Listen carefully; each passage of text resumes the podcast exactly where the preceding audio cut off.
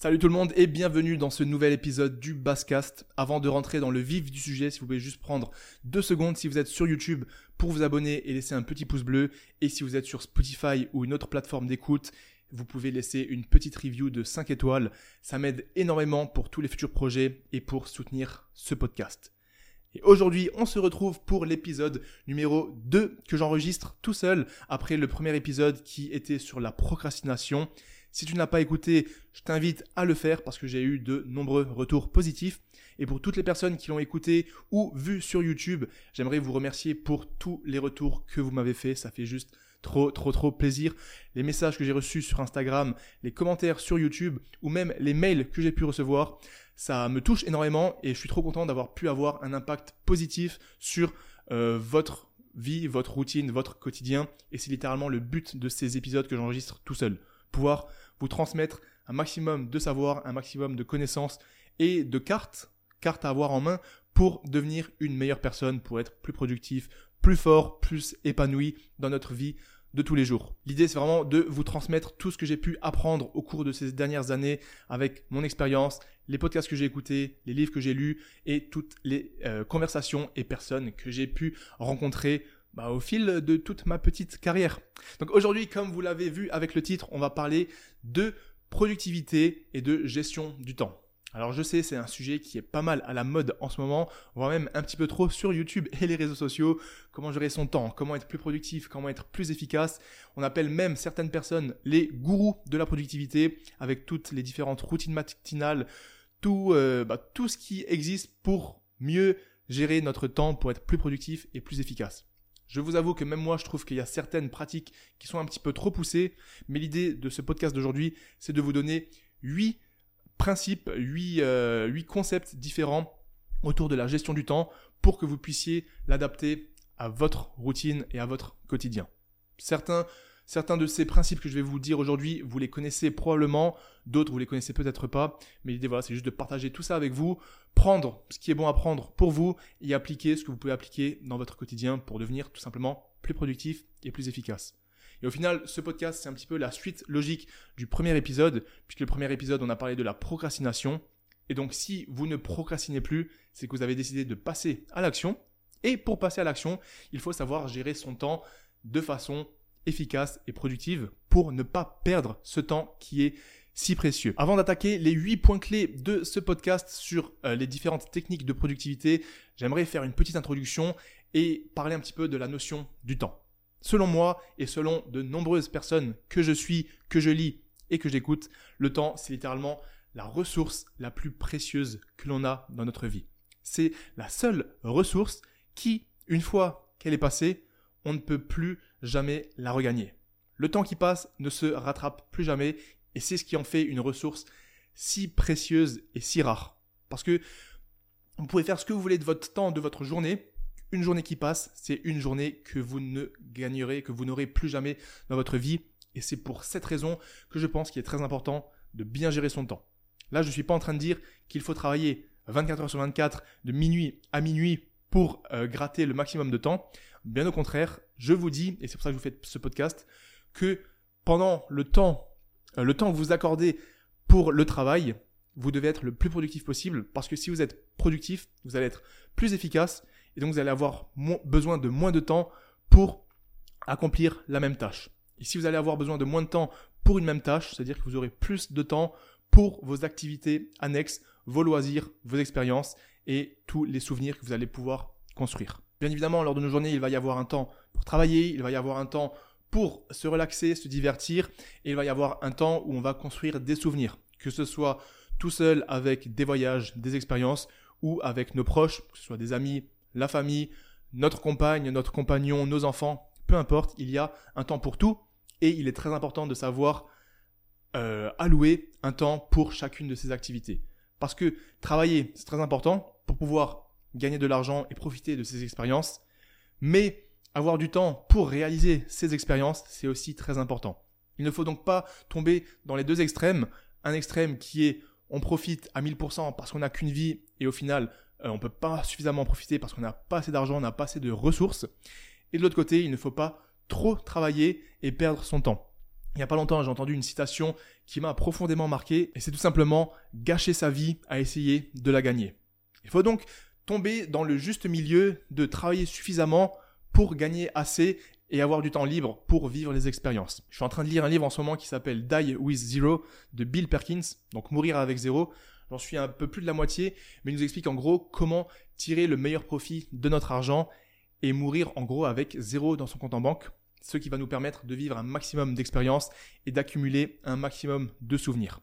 C'est le premier à nous dire qu'il faut certes travailler pour gagner de l'argent, mais qu'il ne faut pas trop travailler pour avoir suffisamment de temps à passer avec bah, nous-mêmes, parce que c'est important, mais aussi avec nos proches, à acquérir un maximum de souvenirs et d'expériences. Parce que c'est ces souvenirs, c'est ces expériences qu'on va emmener avec nous dans notre tombe, si je puis dire. Et euh, ça, ça a été encore prouvé avec certaines études sociales que la majorité euh, des regrets des personnes âgées, lorsqu'ils sont dans la dernière ligne droite, lorsqu'ils sont à l'hôpital, dans leur lit, etc., l'un de leurs plus gros regrets, c'est de ne pas avoir eu plus d'expérience et plus de souvenirs. Parce que quand ta santé, elle est plus là, tu as beau avoir un maximum d'argent sur ton compte en banque, si la santé elle n'est pas là, tu pourras pas en faire grand chose et tu pourras pas forcément en profiter.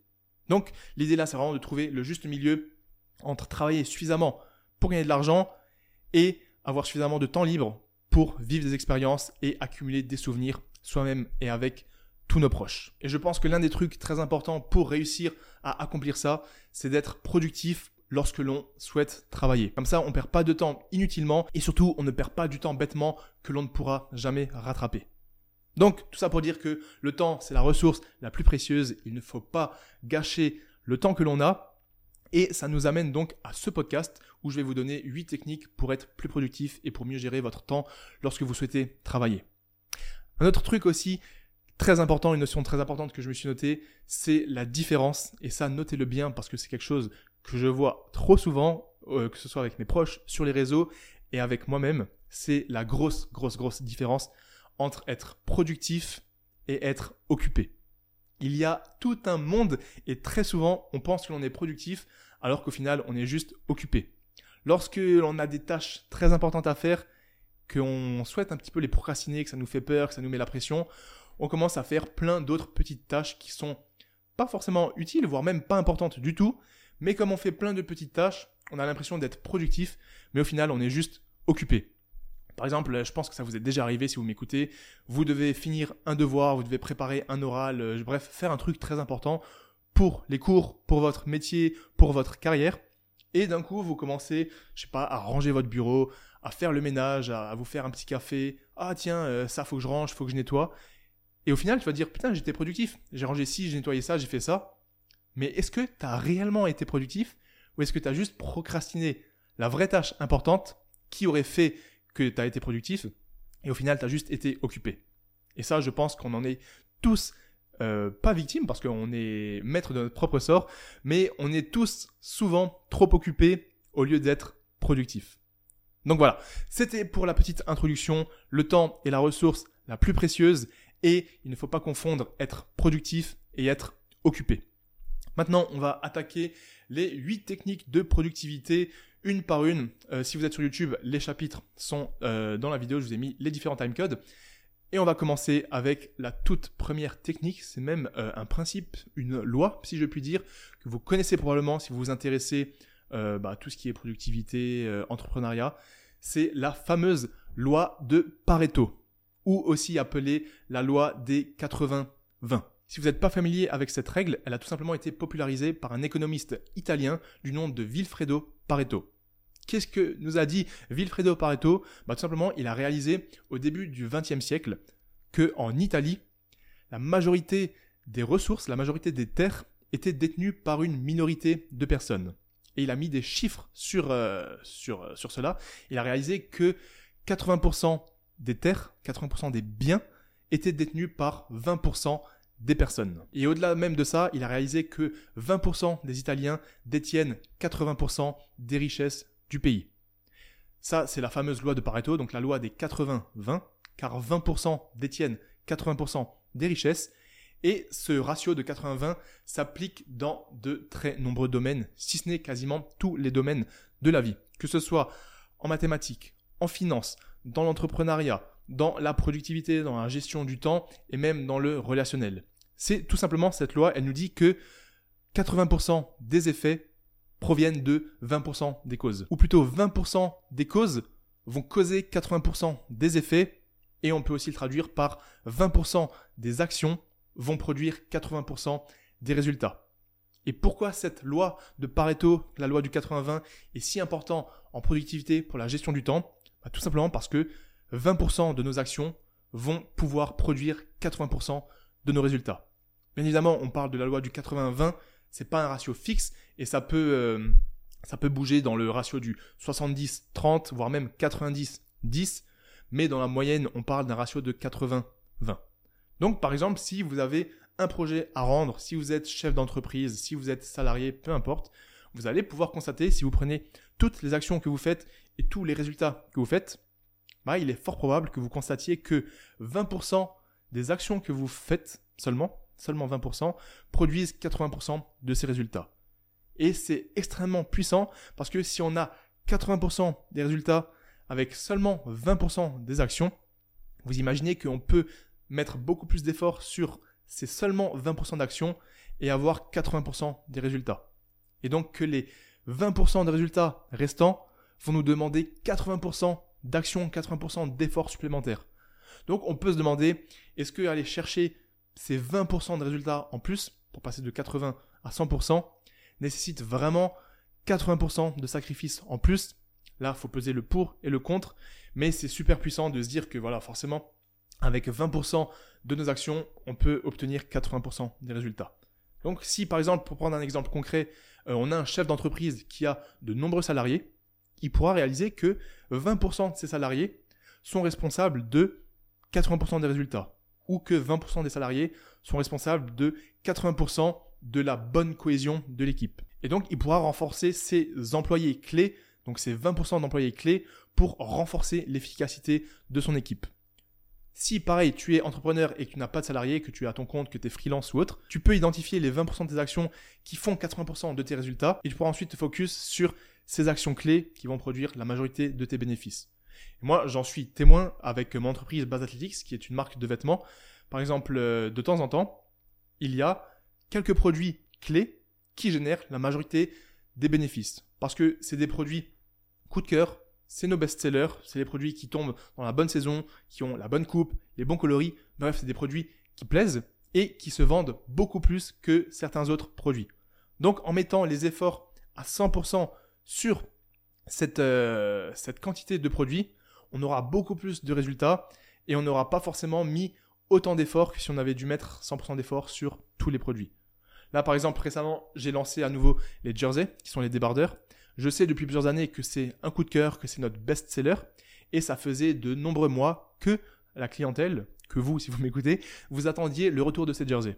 Donc, on a fait un restock qui a mis du temps, mais lorsque ils sont arrivés sur le mois précédent, c'était littéralement notre best-seller, et c'est ce qui a euh, engendré la majorité du chiffre d'affaires du mois de septembre. Je n'ai pas les chiffres exacts, mais ça ne m'étonne pas que ça ait généré environ 70 à 80% du chiffre d'affaires total du mois de septembre, alors que c'était juste un seul produit avec 5 coloris.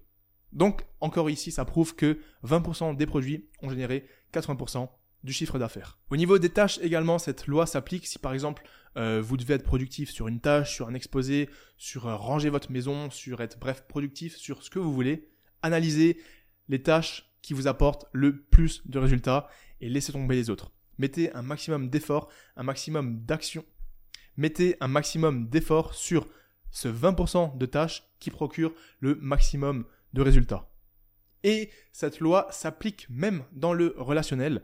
Ça, ça peut faire un petit peu débat, ça peut être un petit peu cru de dire ça comme ça, mais je peux vous assurer que il est fort probable que 20% de vos relations, 20% de votre entourage contribuent à 80% de votre joie, de votre bonheur.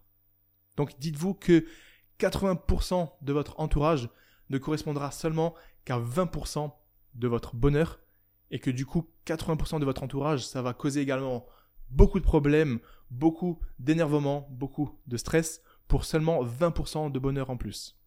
Donc si vous arrivez à analyser, à trouver euh, les 20% de votre entourage qui contribuent au maximum de votre bonheur, vous pouvez passer plus de temps avec ces personnes, entre guillemets, au détriment des autres, puisqu'ils vous apportent tout simplement plus de bonheur et donc moins de problèmes. Donc voilà pour ce premier principe, la loi de Pareto, la loi des 80-20, extrêmement puissant, extrêmement important à comprendre si vous êtes entrepreneur, freelance, même salarié, que vous voulez mieux euh, gérer votre temps, mieux gérer votre efficacité et mieux gérer vos relations.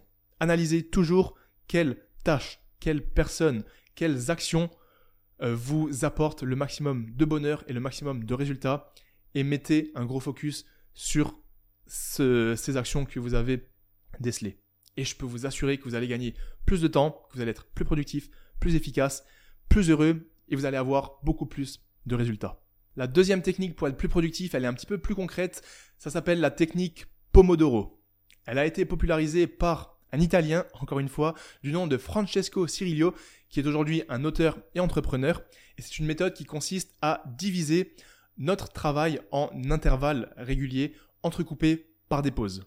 Par exemple, au lieu de bosser pendant une heure non-stop, vous allez bosser deux fois 25 minutes avec une pause de 5 minutes entre les deux intervalles de 25 minutes. Ça nous permet de rester focus sur une tâche à 100%, sans distraction, et donc d'être plus productif. Alors que si on bosse par exemple pendant une heure non-stop, notre attention et notre focus, il peut diminuer au fil du temps, on peut avoir donc plus de distractions et au final être moins productif. Et sur l'heure complète, on n'aura au final pas vraiment bossé une heure. Donc pourquoi cette technique s'appelle la technique Pomodoro? Tout simplement parce que Francesco Cirillo, euh, lorsqu'il bossait, il utilisait le minuteur de sa cuisine qui avait la forme d'une tomate. Et comme c'est un italien, en italien, tomate, ça se dit tout simplement Pomodoro. Donc moi, c'est une technique que j'utilise à titre personnel. J'ai acheté il n'y a pas longtemps un minuteur. Avant, je le faisais tout simplement avec ma montre ou mon iPhone. Mais là, j'avais trouvé, euh, ceux qui me voient sur YouTube, euh, je vous le montre là en direct. J'avais trouvé un minuteur qui est vraiment sympa. Et euh, c'est tout simplement le minuteur. Tu le mets 20, 25 ou 30 minutes, comme tu veux. Dès que le minuteur sonne, tu fais une petite note, tu fais une petite pause pendant laquelle tu vas marcher, tu souffles, tu vas boire un verre d'eau, tu peux checker rapidement ton phone. Et ensuite, tu te remets au travail. Donc la réelle technique Pomodoro, je vais vous l'expliquer, c'est en général des intervalles de temps de 25 minutes. Donc d'abord, vous choisissez la tâche à accomplir. je vais vous donner étape par étape. Étape numéro 1, vous choisissez la tâche à faire. Ce sur quoi vous devez bosser, et généralement c'est votre chose la plus importante. Vous devez être focus à 100% dessus, on choisit la tâche. Ensuite, étape numéro 2, on met notre minuteur de 20 à 30 minutes. Généralement, la vraie technique, on parle de 25 minutes. Donc, tu mets ton minuteur sur 25 minutes, tu le lances, et pendant tes 25 minutes, ou peu importe combien de temps tu as mis sur ton euh, chronomètre, sur ton minuteur, tu restes focus à 100% sur cette tâche. Zéro distraction, tu enlèves le téléphone de ta vue, tu le mets en mode avion, tu dois pas être à côté de la télé, tu dois être tout seul dans une pièce, vraiment faut que tu sois 100% focus et 100% concentré sur le travail et la tâche que tu t'es mis devant les yeux. Au bout des 25 minutes, ton minuteur va sonner. Dès que ça sonne, tu fais une petite note sur un papier ou peu importe, et tu prends une pause de 5 à 10 minutes. Plus ton intervalle de travail sera long, plus la pause sera longue. Généralement, pour un intervalle de 25 minutes, on prend une pause de 3 à 5 minutes. Donc pendant cette pause, comme je te l'ai dit avant, n'hésite pas à bouger, à t'étirer un petit peu, à souffler, à prendre l'air si tu as une fenêtre, va boire un verre d'eau. Tu peux éventuellement checker ton phone, mais il faut pas que ça te distrait parce que tu n'as quand même que 3 à 5 minutes de pause. Dès que la pause est terminée, tu relances ton minuteur de 25 minutes et tu fais ce cycle 4 fois. Dès que tu l'as fait 4 fois, tu auras au final bossé 4 fois 25 minutes. Là, tu peux prendre une pause plus longue, de 20 à 30 minutes. Et chacun de ces intervalles de temps se nomme donc dans la technique un Pomodoro.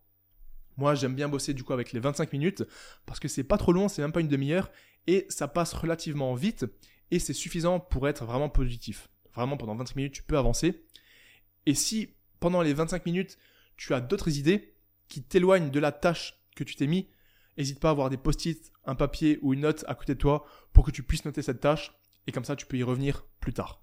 Mais il faut vraiment que pendant les 25 minutes, pendant ton intervalle de travail, tu sois focus à 100% sur ta tâche. Donc l'idée ici, c'est tout simplement technique Pomodoro, diviser nos intervalles de travail en intervalles plus courts pour être plus productif, plus efficace et donc avoir plus de pauses. Ça marche extrêmement bien sur certaines personnes.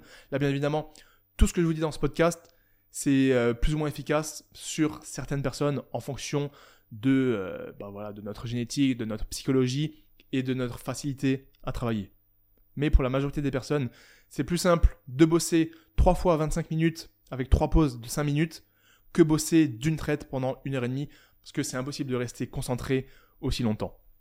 Donc voilà pour cette deuxième technique, la technique Pomodoro qui donc permet d'être plus concentré, plus efficace et de faire passer le temps plus vite lorsque l'on travaille. La troisième technique, également extrêmement concrète, se nomme la matrice d'Eisenhower. Je vais vous expliquer ce que c'est. Ça a été popularisé par Dwight Eisenhower, qui était un militaire et homme d'État américain. C'était même le 34e président des États-Unis. Et il était apparemment réputé pour sa capacité à gérer son temps de manière efficace. Il y a même une citation, je suis pas sûr qu'elle vienne de lui, mais c'est ce que j'ai vu. Il nous a dit ce qui est important est rarement urgent et ce qui est urgent est rarement important. Je vais répéter parce que je trouve c'est euh, c'est pas mal véridique et c'est une citation que j'ai trouvée vachement stylée.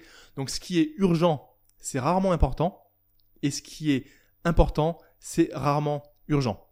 Donc maintenant, la matrice de Eisenhower, qu'est-ce que c'est? C'est seulement une technique de gestion du temps qui aide à prioriser les tâches en fonction de leur urgence et de leur importance. Donc cette matrice, elle se présente sous forme de tableau. C'est un tableau à deux lignes et deux colonnes. Donc euh, c'est un podcast, donc je ne peux pas vous mettre deux schémas ici. Et en gros, on a l'axe horizontal qui représente l'importance des tâches. Donc vu qu'on a deux lignes, on a important et pas important. Et l'axe vertical représente l'urgence des tâches. On a donc urgent et non urgent. On a donc au final quatre cases. On a la case important et urgent, la case important mais pas urgent, et ensuite on a les cases non important mais urgent, et non important et non urgent. Donc normalement vous devez vous focus seulement sur les tâches qui sont importantes. Parce que ce qui n'est pas important, comme leur indique leur nom, c'est pas important. La case la plus importante, celle que vous devez faire en priorité, vous vous doutez, c'est la case en haut à gauche qui correspond aux tâches qui sont importantes et urgentes. Ça, vous êtes obligé de le faire le plus rapidement possible et vous devez le faire vous-même, puisque c'est une tâche, une action qui est importante et urgente. Ça veut dire que c'est crucial pour votre entreprise, c'est crucial pour votre relation, pour votre boulot, pour votre, pour votre objectif à long terme ou même votre objectif à moyen terme. C'est quelque chose de très urgent de très important que vous devez faire en priorité avant de faire quoi que ce soit. Normalement, vous n'êtes pas censé faire autre chose tant qu'il y a quelque chose dans la case numéro 1 qui correspond aux tâches importantes et urgentes. Ensuite, la deuxième case, c'est donc la deuxième case qui correspond à important, mais non urgent. Ça, c'est une tâche que vous devez planifier et faire vous-même puisqu'elle correspond à un objectif important. Mais comme ce n'est pas urgent, vous pouvez le laisser de côté, le planifier pour le faire au plus vite dès que vous avez terminé toutes les tâches de la case urgent et important. Donc case numéro 2, important mais non urgent, c'est à planifier, à laisser de côté et à faire dès que vous avez terminé tout ce qui est urgent et important. Il nous reste donc ensuite les deux cases qui correspondent aux tâches non importantes. La première, c'est la tâche non importante mais urgente. Ça, c'est quelque chose que vous pouvez déléguer. Vu que c'est pas important, c'est pas forcément à vous de le faire. C'est quelque chose que vous pouvez déléguer pour avoir plus de temps à titre personnel pour vous concentrer sur ce qui est important. Mais comme c'est quand même une tâche qui est urgente, vous devez la déléguer pour que quelqu'un s'en occupe au plus vite. Et ensuite, donc la toute dernière case du tableau, celle qui est tout en bas à droite, c'est toutes les tâches qui sont non importantes et non urgentes, qui correspondent généralement aux distractions et à tout ce qui sert à rien pour votre travail, pour vos relations, pour votre social et pour votre travail, votre entreprise. Comme c'est pas important et pas urgent, vous pouvez tout simplement laisser ces tâches de côté et vous en débarrasser. Puisque si ce n'est pas important et pas urgent, à quoi bon passer du temps là-dessus? C'est seulement du temps que vous allez perdre et du temps que vous ne pourrez plus consacrer à toutes les tâches qui sont importantes et urgentes ou non urgentes. Donc voilà pour la matrice d'Eisenhower. Elle a été popularisée par Stephen Covey, qui est un auteur d'un best-seller. Je ne l'ai pas lu, mais pour ceux que ça intéresse, ça s'appelle Les 7 habitudes de ceux qui réalisent tout ce qu'ils entreprennent donc de l'auteur Stephen Covey. Et donc les avantages de la matrice d'Eisenhower, c'est qu'elle permet une priorisation efficace de nos tâches. en mettant sur papier les deux lignes et deux colonnes, important, pas important, urgent, pas urgent, et en classant les différentes tâches, les différentes actions à faire dans ce tableau, on peut directement voir, ok, tant que les actions de la case important, urgent ne sont pas faites, je ne fais rien d'autre. Ensuite, tant que les actions de la tâche important, non urgent n'ont pas été planifiées et n'ont pas été faites, pareil, je ne fais rien d'autre. Vous pouvez faire ce tableau tous les jours, le matin avant de commencer votre journée, ou toutes les semaines en début de semaine pour planifier votre semaine. Vous pouvez même faire euh, un tableau au jour le jour et un tableau aux semaines la semaine, voire même au mois le mois. Comme ça, vous avez une vision sur le long terme, sur le moyen terme et sur le court terme. L'avantage aussi de la matrice Eisenhower, c'est qu'elle permet de réduire le stress, puisqu'on va gérer les tâches urgentes et importantes, on ne va pas procrastiner. Et comme vous le savez, si vous avez écouté le podcast sur la procrastination, lorsqu'on procrastine des tâches importantes et urgentes, ça va augmenter de façon conséquente notre stress. Et donc, à ça va s'en suivre beaucoup de mal-être, moins bonne santé, une moins bonne récupération, moins de focus, Bref, tout ce qu'on veut pas. Petite pause pour vous rappeler que vous pouvez soutenir le podcast en vous abonnant à la chaîne YouTube ou en laissant une review de 5 étoiles sur Spotify ou la plateforme d'écoute de votre choix. Ça aide énormément et ça me soutient pour tous les futurs projets. Donc merci à vous et bonne écoute. La technique numéro 4, elle n'a pas forcément un nom, mais on la nomme quand même Eat That Frog technique. Donc la technique de manger la grenouille. Donc il y a une citation de Mark Twain qui nous dit euh, est-ce que je vous la traduis Non, vous savez quoi? Je vous la fais en anglais parce que je veux que toutes les personnes qui écoutent le podcast, toutes les personnes qui, qui me suivent, je veux que vous puissiez apprendre et que vous parliez l'anglais parce que c'est tellement important. Voilà, il y a tellement de ressources, tellement de littérature qui est en anglais et qu'on n'a pas en français que pour moi, vous devez parler anglais, c'est quelque chose de très important.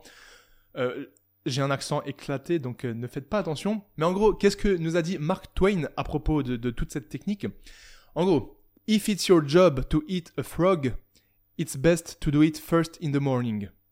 And if it's your job to eat two frogs, it's best to eat the biggest one first. En français, du coup, traduction, euh, si ton travail c'est de manger une grenouille, c'est mieux de le faire directement le matin. Et si ton travail c'est de manger deux grenouilles, c'est mieux de commencer par la, euh, plus grosse en premier. Donc, euh, tout autour de cette technique que l'on nomme Eat That Frog, mange la grenouille, il y a un livre de Brian Tracy qui s'appelle Avaler le crapaud en français, donc Eat That Frog, que j'ai lu, un livre extrêmement cool qui a changé pas mal ma vision euh, sur certaines choses il y a deux ans, et c'est un livre qu'un abonné m'avait offert, donc je ne sais pas si tu écoutes ce podcast, mais bref, histoire incroyable, merci à toi. Euh, et en gros, qu'est-ce que c'est cette technique? Bah, Comme Mark Twain nous l'a dit, si tu dois manger une grenouille c'est mieux de le faire directement le matin. Et si tu dois en manger deux, puisque les deux c'est désagréable, c'est mieux de manger la première en premier. Ah, la, plus grosse en premier.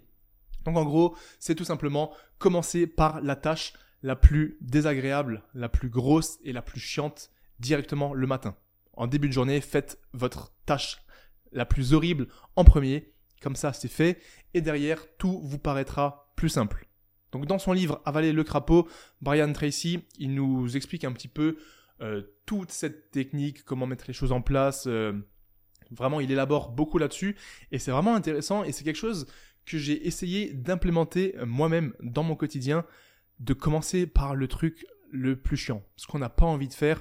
de une, ça va nous empêcher de procrastiner et de deux, comme je l'ai dit, tout va paraître plus simple derrière et moins ennuyant, moins chiant, moins horrible je vous cache pas que c'est extrêmement dur à mettre en place. Parce que la chose la plus chiante, forcément, c'est celle que l'on appréhende le plus, c'est celle qui nous met peut-être des peurs, qui nous met peut-être des doutes, c'est celle que l'on veut procrastiner, parce que sinon, ça serait pas la tâche la plus chiante. Et euh, quand j'avais lu le livre à l'époque, je me rappelle, c'était dans une période où il fallait que j'envoie euh, des mails importants et que je fasse d'autres tâches, euh, genre vraiment importants, et je faisais que de procrastiner. Et j'ai lu le livre. Et au tout début, j'ai pas réussi à, implémenter ça directement. Je me suis dit, bah oui, c'est ça qu'il faut faire, gros. Tu manges la grenouille dès le début. Donc je fais cette tâche que je procrastine demain matin. Première chose à faire, je me lève et je le fais. Et au début, les gars, bah, pour montrer à quel point c'est dur, Je me lève le lendemain, je me rappelle exactement. Et je le fais pas. Je dis, vas-y, je le ferai genre à 10h. À 10h, je dis, vas-y, je fais vite fait ça, je le ferai cet après-midi. Et l'après-midi, elle passe, et au final, tu l'as pas fait, et tu dis, vas-y, je le fais le lendemain. Jusqu'au jour tu dis, vas-y, gros, maintenant j'arrête, je mange cette grenouille en premier. Et une fois que tu le fais, tu réalises à quel point tout est plus simple. Et le fait de le faire, bah, tu gagnes confiance en toi, tu réalises que tu es capable de faire ce que tu as dit, et euh, bah, on retombe dans tout ce qui est procrastination, etc. Donc voilà, très très bonne technique pour moi, c'est quelque chose, c'est un concept extrêmement important, faire la tâche la plus horrible, la plus compliquée dès le début. Ça peut être euh, l'entraînement aussi, pour ceux qui veulent pas s'entraîner, ceux qui détestent s'entraîner, mais tu dois le faire. Tu le fais le matin, comme ça c'est fait, tu même plus à y penser. Et ça peut être, euh, ça peut être plein de choses. Ça peut être euh, écrire un mail, répondre à, un courrier, écrire à quelqu'un, devoir annoncer une mauvaise nouvelle. Fais-le tout de suite. C'est comme, il y a pas longtemps, j'écoutais un podcast. Il y avait un truc super intéressant. Il parlait de d'avoir des discussions qui sont qui sont difficiles. Il dit que souvent on n'est pas heureux dans notre vie, où on a pas mal de blocages, parce qu'on n'ose pas avoir certaines discussions désagréables avec certaines personnes. Et je pense que vous m'écoutez, vous avez tous déjà passé, euh, passé un moment comme ça, et peut-être que vous traversez même un moment comme ça, où vous savez pertinemment que vous devez envoyer un message, envoyer un mail, ou appeler quelqu'un pour lui dire quelque chose de très désagréable, qui vous met mal à l'aise et qui vous met dans une situation euh, délicate. Ça peut être devoir écrire, euh, je sais pas, à un ex, devoir écrire à votre compagnon, à votre compagne, à un prof, à votre boss, à un de vos proches, quelqu'un de votre famille, à un fournisseur, peu importe, à votre salarié, même. On a tous, on est tous passés par là, on va tous passer par là, et il y a certaines personnes qui sont à l'aise, qui n'ont pas ce problème et qui se disent ok je dois lui parler, je lui parle, c'est fait. Et il y a d'autres personnes pour qui c'est beaucoup plus compliqué. Mais le problème c'est que si tu commences à procrastiner, à ne pas vouloir le faire, toute ta vie sera impactée par cette conversation désagréable que tu n'oses pas avoir. Et je peux te l'assurer, c'est, ça va t'apporter tellement de, choses négatives, alors que si tu le fais direct, tu prends ton courage à deux mains, tu le fais, c'est quoi le pire qui peut t'arriver? De toute façon, c'est quelque chose que tu dois faire, que tu vas faire, donc repousser l'échéance, ça ne sert à rien puisque euh, le résultat sera le même. Et donc, ce que je disais, c'est que dans le podcast, il parlait du coup de ça, qu'il y a plein de personnes qui, euh, qui ont plein d'aspects négatifs dans leur vie, juste parce qu'ils ont quelques conversations désagréables qu'ils n'osent pas avoir. Et il dit que lui, bah, cette personne, une fois qu'il a eu une conversation désagréable et qu'il voit que ça arrange tout, il se dit putain, j'ai tellement d'autres conversations à avoir. Et ça, moi, j'ai été impacté par ça. Bah, quand je devais à l'époque euh, faire un truc que je voulais pas, qui me faisait un peu peur, alors qu'il n'y avait pas de raison. C'est juste qu'une fois que tu procrastines, tu procrastines encore plus et c'est un cercle vicieux, un cercle vicieux. Et une fois que je fais une tâche, bah putain derrière je fais tout le reste parce que je me dis en fait c'était pas si terrible que ça. Donc euh, voilà pour euh, cette quatrième technique, eat that frog, avaler le crapaud, quelle que soit votre tâche, quelle que soit votre conversation, quelle que soit l'action ou la chose à faire, faites le plus dur et le plus désagréable en premier. Comme ça, vous en serez débarrassé, vous aurez un poids en moins, vous aurez moins de stress, vous serez fier de vous, vous serez plus motivé, et tout ce que vous allez avoir derrière, ça paraîtra beaucoup plus simple. Très important cette technique, euh, je l'aime beaucoup, en plus j'ai lu le livre, donc euh, si je peux vous conseiller ce livre, il y a le lien en description sur YouTube. Foncez les yeux fermés, il se lit facilement, il est assez court en plus. Donc euh, voilà. Là, on va aborder une petite notion que j'aime bien, c'est une petite théorie pour le cinquième point c'est le Pickle Jar Theory, donc la théorie du bocal de cornichon. Je vais vous expliquer tout ça. Imaginez-vous, là je veux que vous fermiez les yeux rapidement, imaginez-vous un bocal en verre. C'est un gros bocal en verre dans lequel il peut y avoir des cornichons, des cookies, des biscuits, peu importe. Imagine-toi ce bocal en verre. Et imagine que maintenant, dedans, tu vas devoir mettre trois choses différentes. La première chose à mettre dedans, c'est du sable. Du sable bien fin. La deuxième chose à mettre, c'est des petits cailloux, un petit peu plus gros que le sable. Et la troisième chose à mettre, c'est des pierres, beaucoup plus gros que les cailloux et vachement plus gros que le sable. Si tu veux mettre tout ça dans ton bocal, tu vas devoir les mettre dans un ordre particulier. Maintenant, bien évidemment, comme tu te doutes, c'est une métaphore. Donc imagine-toi que le sable, le petit sable tout fin, c'est toutes les tâches pas importantes et toutes les distractions que tu peux avoir. Les cailloux qui sont un petit peu plus gros, c'est les tâches qui sont pas forcément importantes, pas forcément urgentes, c'est des choses que tu dois faire, que tu dois planifier ou que tu dois déléguer. Et euh, la troisième chose, c'est les rochers, les gros cailloux qui sont vachement gros, et ça, c'est tes tâches importantes, les tâches urgentes, importantes, les choses que tu dois faire, les choses qui te rapprochent de ton objectif à court, moyen, long terme, peu importe, c'est vraiment les choses cruciales que tu ne dois pas déléguer, que tu dois faire au plus vite et que tu ne dois pas procrastiner. Et bien évidemment, comme tu te doutes, le bocal en verre, ça représente ta journée.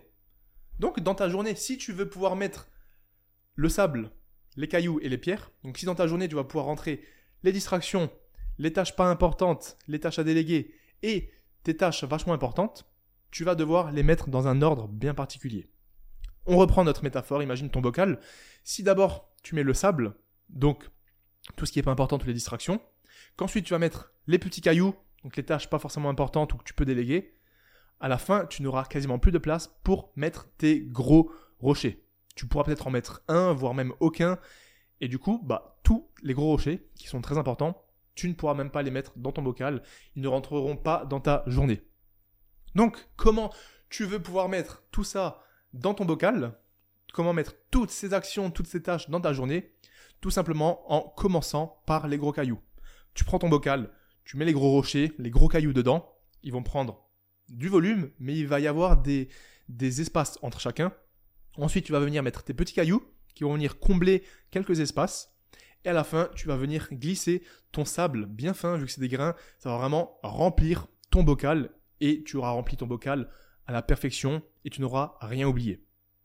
Donc, cette métaphore nous dit tout simplement, un petit peu comme euh, avaler le crapaud, de mettre en premier dans notre journée les grosses tâches, les tâches importantes qui représentent nos gros cailloux. Parce que si on est distrait dans la journée, si on fait plein de choses inutiles, comme je vous l'ai dit au début de podcast, si on est occupé mais pas productif, bah on n'aura plus assez de temps pour faire les vraies choses importantes. Une fois que ces grosses actions sont faites, on peut mettre les petits cailloux, qui sont les tâches moins importantes, les tâches qu'on peut faire un petit peu plus tard, ou même les tâches que l'on peut déléguer. Et une fois que tout ça c'est fait, il reste du temps pour venir mettre des distractions. Ça peut être scroller sur TikTok, euh, jouer aux jeux vidéo, regarder une petite série, Bref, tout ce qui va te divertir et qui te fait pas avancer vers tes objectifs. Il faut garder une petite place pour ça dans ta journée parce que c'est nécessaire pour la bonne santé mentale, etc. Mais encore une fois, c'est une question de priorisation des objectifs, des tâches et des actions. On commence par les plus importantes, on met ensuite les moins importantes et on peut garder le temps restant pour les distractions. Donc euh, j'aime bien cette petite théorie, elle est assez connue, ce, bocal-là, j'avais déjà entendu plusieurs fois. Je sais pas si vous étiez familier avec ça. Je trouve que ça fait sens. Et, euh, voilà. Donc, cinquième, euh, cinquième astuce pour la productivité. Imaginez-vous ce bocal en verre dans lequel vous devez mettre du sable, des cailloux et des gros rochers. Et si vous voulez remplir ce bocal, bah, il faudra d'abord mettre les plus gros rochers, ensuite les petits cailloux, et ensuite on terminera par le sable. Le sixième point que j'aimerais aborder, c'est pas quelque chose de concret, c'est plutôt une loi, un truc assez abstrait qui s'appelle la loi de Parkinson.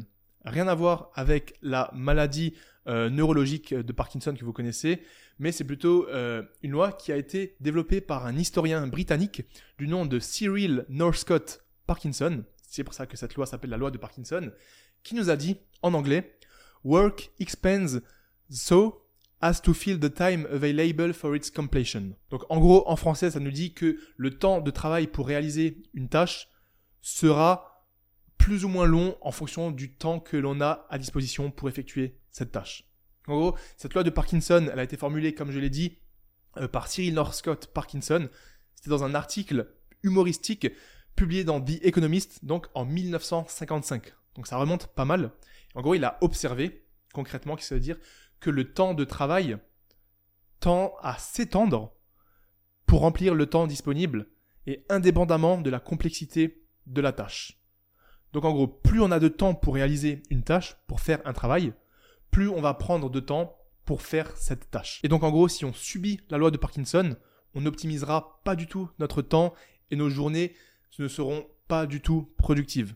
C'est pourquoi cette notion de la loi de Parkinson, c'est important de la garder en tête, c'est important de connaître euh, cette notion autour de ça, Parce que si par exemple, on va te donner un travail et que tu sais que tu as 8 heures, 17 heures pour le faire, bah il est très fort probable que tu prennes tout ce temps pour réaliser cette tâche. Alors que si on t'avait dit, ok, de 8h à midi, tu as la matinée pour faire cette tâche, bah c'est très fort probable que tu aies fait exactement le même boulot avec les mêmes résultats parce que ton temps imparti était plus court et donc tu as été plus productif, tu allé plus vite, tu étais beaucoup plus focus que si tu avais eu beaucoup plus de temps et beaucoup plus de jours. Et ça, bien évidemment, vous avez tous été déjà témoins lorsque vous devez rendre un travail, un exposé, un oral, une préparation, peu importe. Quand il te reste plus beaucoup de temps, quand tu es la veille, à quel point tu es productif, à quel point tu abats une quantité de travail incroyable, à quel point tu es productif, tu es focus. C'est pas ce qu'il faut faire, mais tu réalises que tu peux être très productif et que en fait, bah, tu tout simplement pas fait ça avant parce que tu avais largement le temps. Donc voilà, la loi de Parkinson, euh, pour illustrer sa théorie, parce que je l'ai noté, il a pris l'exemple d'une femme qui avait la seule tâche, non, pour la journée, elle avait une seule tâche, c'était d'envoyer une carte postale. Vu qu'elle avait toute la journée pour envoyer une carte postale, ça aurait pu se faire en une heure, elle a commencé à chercher quelle carte elle pouvait envoyer, comment elle pouvait écrire tout ça, comment elle allait la poster, etc. Et au final, ça lui a pris toute la journée. Alors que envoyer une carte postale, c'est une tâche qui te prend une heure. Tu prends ta carte, tu l'écris, tu l'envoies. Mais si tu as toute la journée pour faire ça, tu vas essayer de faire plein de petits détails qui au final servent à rien. Donc euh, voilà, c'est une technique qui, dont si l'on comprend son concept, ça nous permet d'être beaucoup plus productif et de ne pas subir cette loi. Donc de ne pas augmenter notre temps de travail pour une même tâche juste parce qu'on a plus de temps à notre disposition. Et euh, ce qu'on peut faire, pour euh, appliquer de façon concrète cette tâche, c'est ce que j'ai vu dans un, article, c'est par exemple ne pas prendre de chargeur. Si tu vas à la bibliothèque, dans, dans un bureau ou peu importe, tu prends pas ton chargeur. Comme ça, tu sais que bah, quand tu n'auras plus de batterie, tu ne pourras plus bosser. Donc si par exemple tu dois te finir un travail et que tu commences à plus avoir de batterie, tu sais que tu dois speeder.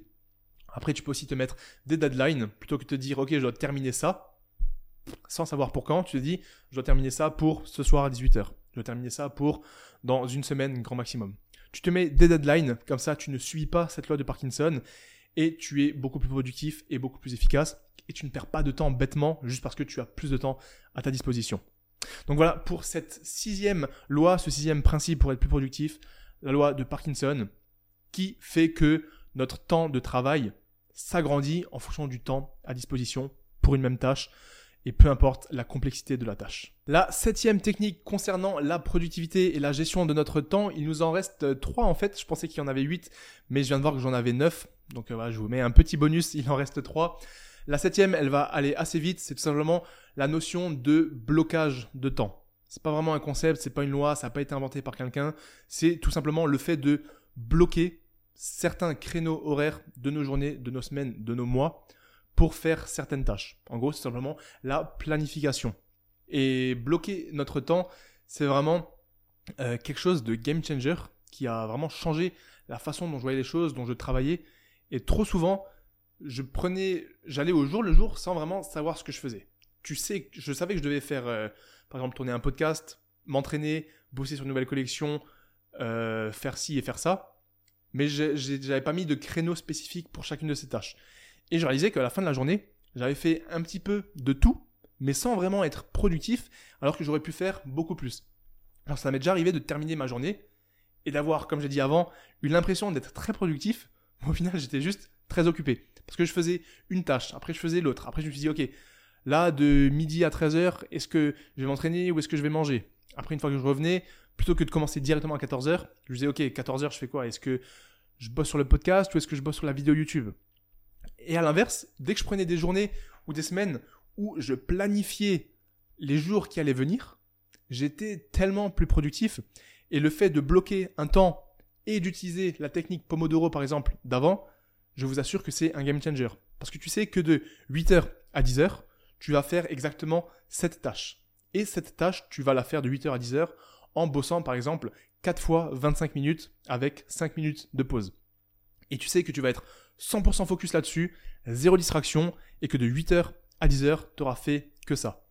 Et je t'assure qu'à la fin de la journée, à la fin de la semaine, tu vas être en mode putain, j'ai été trop productif et j'ai été vraiment productif et pas juste occupé. Donc euh, voilà, le fait de bloquer le temps, c'est quelque chose à faire soit le matin pour le reste de la journée, soit en début de la semaine pour le reste de la semaine. Vous pouvez le faire sur une feuille, sur un bloc-notes que vous avez devant les yeux, ou même sur votre, euh, sur votre ordi ou sur votre téléphone. Prenez vraiment un calendrier euh, avec des, créneaux horaires et bloquez vos temps.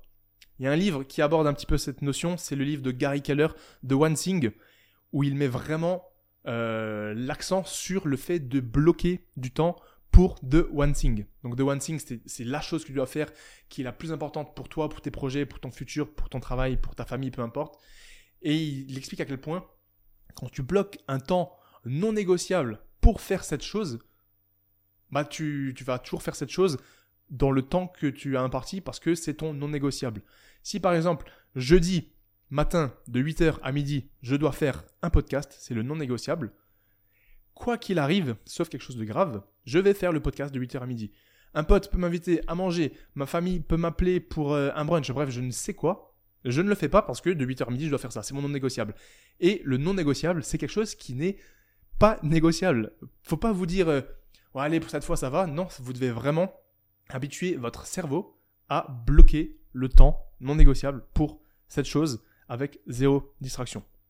Donc euh, voilà, pour ce septième point, bien évidemment, vous devez prévoir une petite marge de manœuvre entre chaque créneau pour euh, faire face aux différents aléas qui peuvent euh, survenir.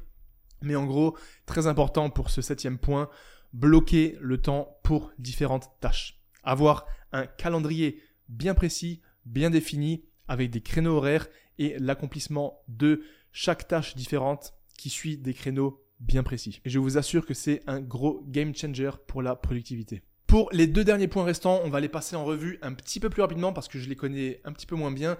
Le huitième, donc là le prochain, euh, je le connaissais parce que j'en ai déjà entendu parler, mais je n'ai pas lu le livre. Et le dernier point, le neuvième, je l'ai tout simplement découvert en faisant mes recherches pour ce podcast. Donc je ne suis pas forcément familier avec cette méthode, mais je me suis dit autant vous la partager si vous voulez vous euh, faire vos recherches et vous intéresser là-dessus de votre côté. Donc la huitième méthode est tirée d'un livre dont l'auteur est David Allen et son livre c'est donc Getting Things Done. Donc euh, rendre les choses faites. C'est donc un consultant américain qui est spécialiste dans la productivité. Bien évidemment, ça fait peut-être partie de l'un de ses euh, gourous de la productivité. Et en gros, pour réaliser des actions et atteindre ses objectifs, dans son livre, il nous parle de cinq étapes clés. Je vais simplement vous définir les cinq étapes, mais si vous voulez vous renseigner sur euh, cette technique et sur sa technique de productivité à lui, vous avez son livre qui se nomme donc Getting Things Done. Euh, donc l'étape numéro 1, c'est tout simplement collecter toutes les tâches et les objectifs à accomplir. Vous ne classez rien, vous notez absolument tout ce qui vous passe par la tête. Ça peut être sous forme euh, de papier en étant tout euh, sous format tiré. Vous pouvez faire un brainstorming. Bref, l'idée c'est numéro 1, collecter. Vous notez tous les objectifs, tout ce que vous aimeriez accomplir, tout ce que vous aimeriez faire. L'étape numéro 2, c'est le traitement. Donc il faut traiter tout ce que vous avez noté. Vous allez prendre point par point ce que vous avez noté et vous allez vous poser deux questions. La première question c'est y a-t-il une action à mettre en place? Sinon, vous rayez cette liste ou vous la laissez en stand-by parce qu'il n'y a pas d'action à faire. Si oui, vous vous posez la deuxième question. Est-ce que ça prend moins de deux minutes? Si oui, ça prend moins de deux minutes, faites-le immédiatement. On n'en parle plus, ça prend moins de deux minutes, c'est fait.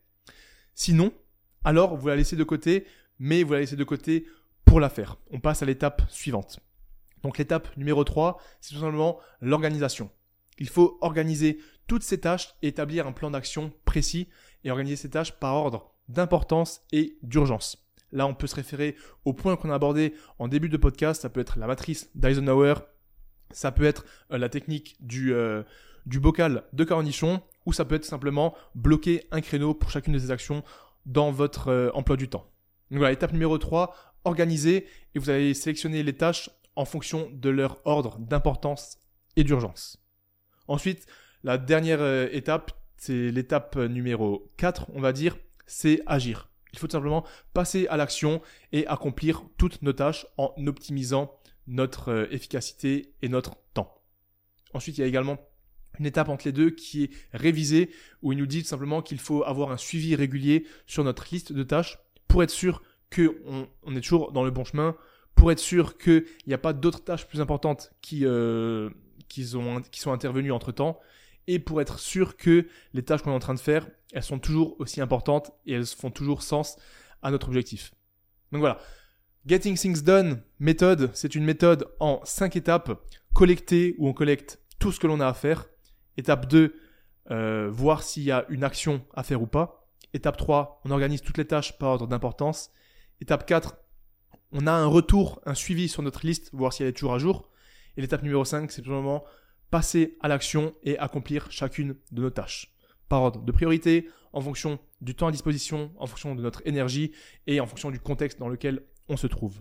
voilà pour la huitième méthode de David Allen.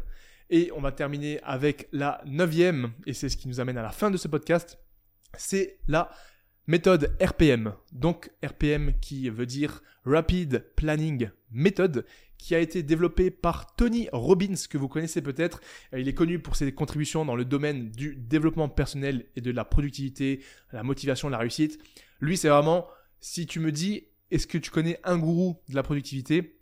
Là, je n'utilise pas forcément le gourou à terme péjoratif, parce que c'est quelqu'un qui a fait énormément de bien sur énormément de personnes. Euh, je cite Tony Robbins.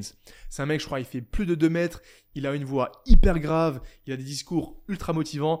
Si tu ne le connais pas, je t'invite à noter sur YouTube Tony Robbins et tu vas tomber sur des masterclass de discours pour te motiver et pour t'aider à te bouger le cul, à arrêter de procrastiner. Il y a même une série euh, sur lui euh, sur Netflix que j'avais regardé il y a un an et demi. J'ai oublié le nom, mais en gros, tu tapes Tony Robbins série et euh, tu vois un petit peu euh, l'envers du décor parce que le mec il organise des séminaires avec des milliers et des milliers de personnes. Il fait littéralement des speeches de 8h à 20h le soir, toute la journée le mec il est sur scène, il parle à des milliers de personnes et il tient ça sur euh, je crois 3-4 jours, voire même une semaine. Il a une voix hyper grave, il prend personne par personne dans le public, il leur dit d'appeler genre son père, sa mère, genre en direct devant tout le monde.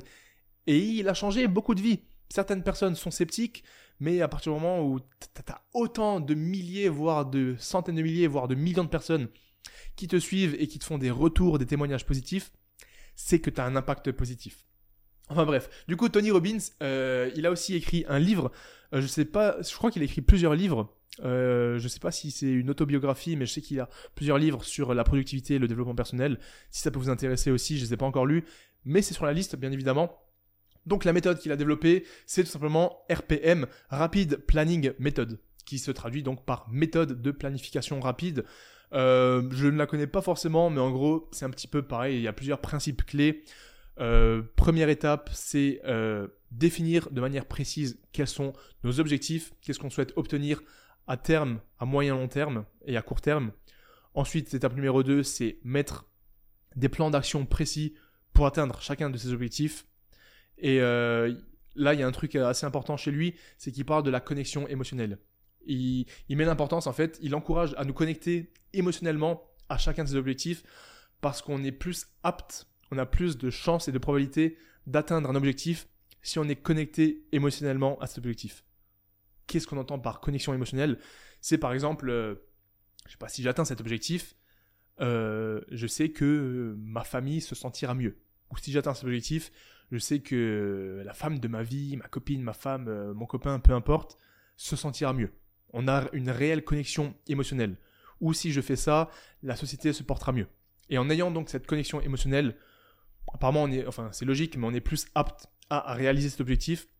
Et je pense que ça, ça vient du fait que euh, on n'est pas les, on n'est pas les seuls maîtres, enfin on n'est pas le seul acteur, on n'est pas le seul pion dans euh, dans l'accomplissement de notre objectif. Parfois, si tu as un objectif perso, euh, au final, si tu l'atteins pas, tu te déçois toi-même.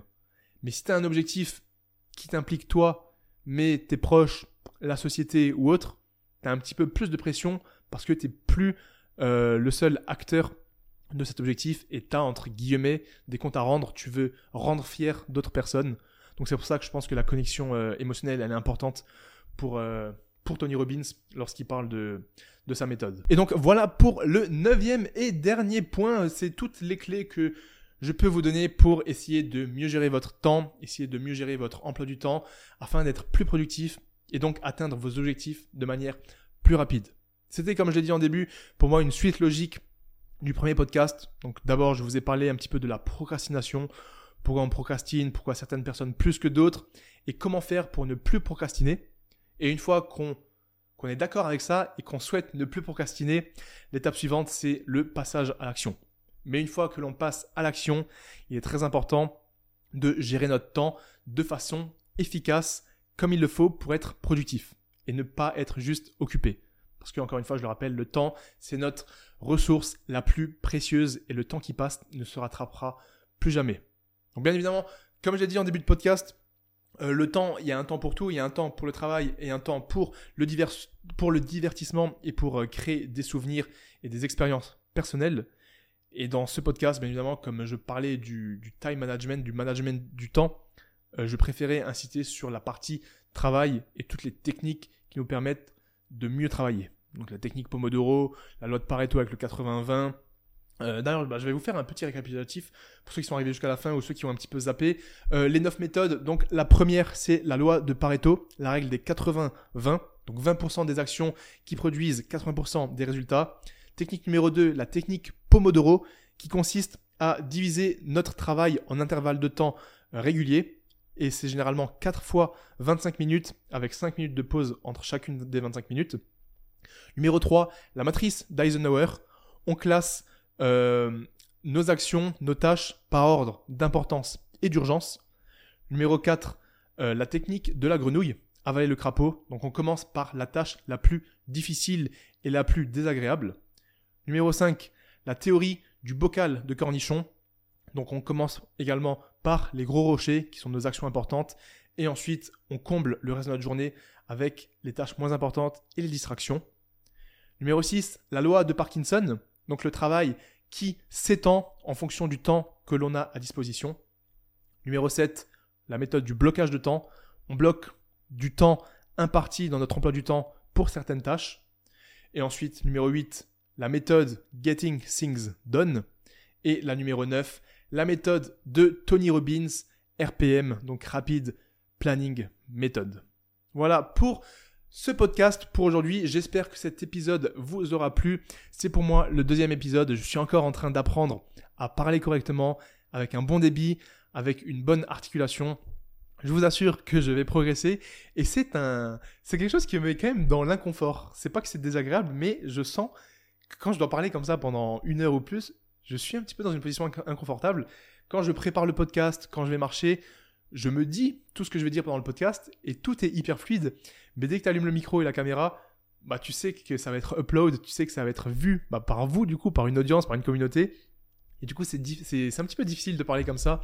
Donc euh, voilà. En tout cas, sachez que vu que c'est un exercice nouveau pour moi, euh, je ne vais que je ne vais que m'améliorer. Mais si vous avez des retours constructifs à me faire, n'hésitez pas. Là, c'est encore le début des épisodes solo. Donc dites-moi dans les commentaires ce que vous en pensez que ce soit ma diction, que ce soit les thèmes abordés, que ce soit la façon dont j'aborde le podcast avec les différents points, le fait de refaire un résumé à la fin de chaque partie. Ça, j'ai eu beaucoup de retours là-dessus par rapport euh, à l'épisode numéro 1 sur la procrastination. Beaucoup de personnes m'ont dit c'est top que je fasse des petits résumés à la fin de chaque partie. Donc euh, je vais continuer de le faire. Plein d'autres personnes qui m'ont dit que j'expliquais bien et que ça fait plaisir que je fasse des recherches avec plein de petites références, des noms, des prénoms, des citations. Et c'est vraiment ce que je vais apporter, donc ça fait plaisir. Et j'ai eu d'autres messages, euh, des critiques constructives sur euh, le fait que je parle peut-être un peu trop vite parfois, le fait que je parle de façon un petit peu trop saccadée parfois, ou que parfois j'articule un petit peu euh, pas trop du coup. Mais voilà. Toutes les, critiques sont bonnes à prendre du moment qu'elles sont constructives et que c'est pas juste de la hate gratuite. Mais en tout cas, comme je vous l'ai dit, on est, on est parti pour une longue série de podcasts. J'ai plein d'épisodes à faire. Là, j'en ai un qui est quasiment prêt sur la dopamine, tout ce qu'il y a à savoir sur la dopamine pour euh, bah, gérer notre dopamine pour rester motivé, pour rester déterminé. Et euh, voilà. Donc n'hésitez pas aussi à me dire dans les commentaires tout ce que vous aimeriez voir comme épisode et tous les sujets, tous les thèmes que vous aimeriez que j'aborde. Ça peut être la musculation, l'entrepreneuriat, le développement personnel, le sport, la kiné, les blessures. Je considère que j'ai un panel assez large grâce à mon expérience, grâce aux différentes formations euh, que j'ai pu faire, bah, voilà, je suis coach sportif, je suis kiné, j'ai fait des études supérieures, euh, j'ai fait maths sup, maths et euh, j'ai rencontré pas mal de personnes. Donc si je peux vous transmettre le maximum du peu de savoir que j'ai, ça serait avec grand plaisir et ça serait un honneur pour moi. Voilà, dites-moi tout ça dans les commentaires. En attendant, si vous voulez me soutenir, vous avez toujours ma marque de vêtements, Base Athletics, tous mes coachings, tous mes programmes, et vous avez aussi tout le matériel que j'utilise. C'est des liens affiliés, donc je touche une commission sur tous les livres que j'ai lus. Tout ça, tous les liens sont dans la description. Voilà, merci à tous pour votre soutien.